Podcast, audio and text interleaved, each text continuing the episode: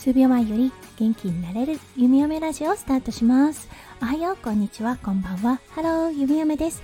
このラジオはオーストラリア在住19年の弓嫁が日々のハッピーや発見を声に乗せてお届けふわっとトークラジオです。今日は12月13日火曜日ですね。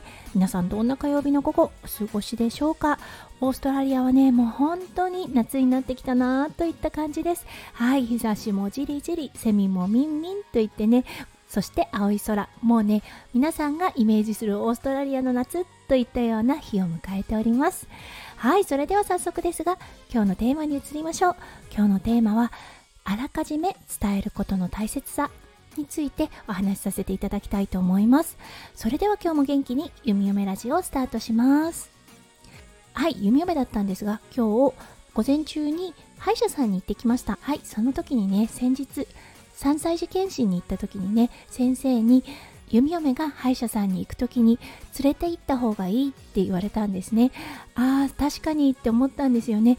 全く知らない場所にねいきなり行ってそこでね口をあーんって開けなさい。そこでねキューンって音が鳴る機械を口の中に入れられるってなるとねもうやっぱりトラウマになると思うんですよね。無理もないなと思うんです。ということで弓嫁が定期検診を受けてる時に連れて行ってどんなことをするのそこがねあの日常に組み込まれるように、うん、状況をね持っていった方がいいですよっていう風に言われたんですね。ああなるほどなるほどと思って。今日は息子くんと弓嫁。ちょっとねチャレンジだなと思ったんですけれども2人で行ってみました。はい。あのそしてね今日のテーマでもあるあらかじめ伝えておくことの大切さ。これねもう本当に本当に強調してもしきれないくらい大事だなって思うんですね。はい。もうね昨日のうちから息子くんに洗濯をさせていました。うん。弓嫁はね今日10時から歯医者さんに行って歯医者さんでね歯歯のねチェックをしてもらうけどママと一緒に来る？それともパパと一緒にお家でいる？っていう風に聞いてみたところママと行く？っていう風に言っていたのでうんあのあなるほど。そっか。まず選択したと思ったのでよし連れてこうって思ったんですよね。で歯医者さんではねこれこれこんなことをするからねっていうことを伝えていました。はい。そしてね今日の最大目的であった歯医者さんの椅子に座ること。うーん。あらかじめ何度も何度も言ってたんですね。すごいねかっこいい。椅子があるんだよ。上に上がったり下に下がったりするんだよ。みたいなことを言っていたんですね。そしたらちょっとね興味を覚えたようでした。はい。これね実はうんと息子くんがまだね1歳になる前だったかな。それとももうちょっと後だったかな。連れて行ったことはあったんです。もうその時はねはい。英語でフリークアウトって言うんですけれどももう完全にパニックった状態になって完全にギャン泣きしてしまったんですね。そうだから今回はどうかななんて思っていたんですが今回はねうまくいきました。よかったです。うん。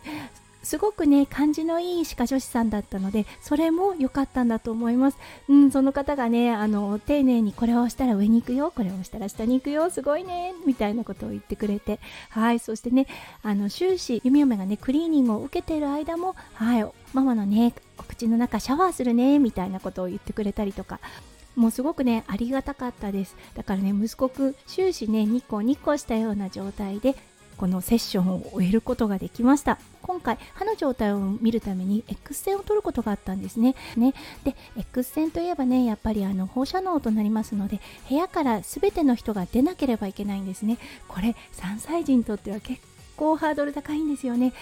全くママがいない状態で部屋の外に出て知らない大人に囲まれるといったような形なので。うん。そうだからねそのプランを先生が教えてくださった時弓嫁はすかさず息子くんに「今日はねママね歯のお写真を撮るんだって」その時はねみんなお外に出るからね息子くんも外に出れるかなみたいなことを言ったんです。そしたらなんか腑に落ちないような顔はしていたんですが一応うんと言ってくれたのであ大丈夫かななんて思ったんです。そうそしてね実際 X 線を撮る場面になってうん息子くんをね看護助手さんが誘導してくれたんですね。その時にそうお写真撮るからねお部屋の外で待っててねと声をかけました。全くね泣き出しそうになるような要素もなくちょっとね難しい顔はしていましたが、うん、パニックになるようなこともなかったのでああやっぱりあらかじめ伝えておくことの大切さってあるよなって思いました。これ何もお医者さんに行く時だけにしなければいけないっていうことではなくて弓嫁ね日常生活で全ての場面で使っています。そう例えばねこれからもうちょっとしたらお昼になるなーなんていう時はあと30分でお昼だよとかね。そう2人で遊んでる時そろそろご飯の準備をしなきゃなーなんていう時はあと15分でママご飯の準備するねとか。はい。あとはもうね有効なのが公園ですよね。公園といえばもう楽しくて楽しくて楽しすぎるあの遊具がいっぱいですよね。その時に帰らなければいけない時間になった。はい。その前にですねもう15分ぐらい前から伝えておきます。あと15分でお家に帰るからね。であと5分ぐらいでもう一度リマインダーをします。はい。息子くんあと5分でお家に帰ろうね。お家に帰ってご飯を食べようとかね。お家に帰ってマロとリキに会いに行こうね。みたいなことを言ったりします。そうするとね時間になった時結構すんなり自分の気持ちに納得をさせてはいあの遊具から離れることができたりします。そうだからねもう大活用しているこのあらかじめプランを伝えるということ。うん、これね、あのー、実は弓嫁本当に息子くんが赤ちゃんの頃からスタートしていました。全く言葉を理解してない時期かもしれませんがとにかく伝えていました。あのそうだからね当たり前といったような形になってるんですよね弓嫁の中で。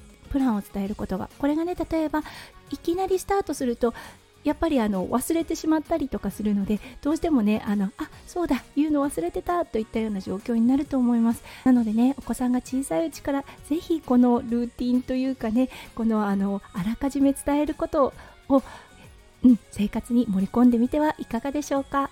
はいということで今日はねはい。コミュニケーションの一環とはなりますがあらかじめ予定を伝えることの大切さについてお話をさせていただきました。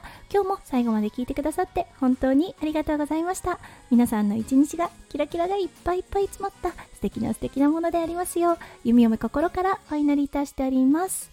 それではまた明日の配信でお会いしましょう。数秒前より元気になれる弓嫁ラジオ弓嫁でした。じゃあね。バイバイ。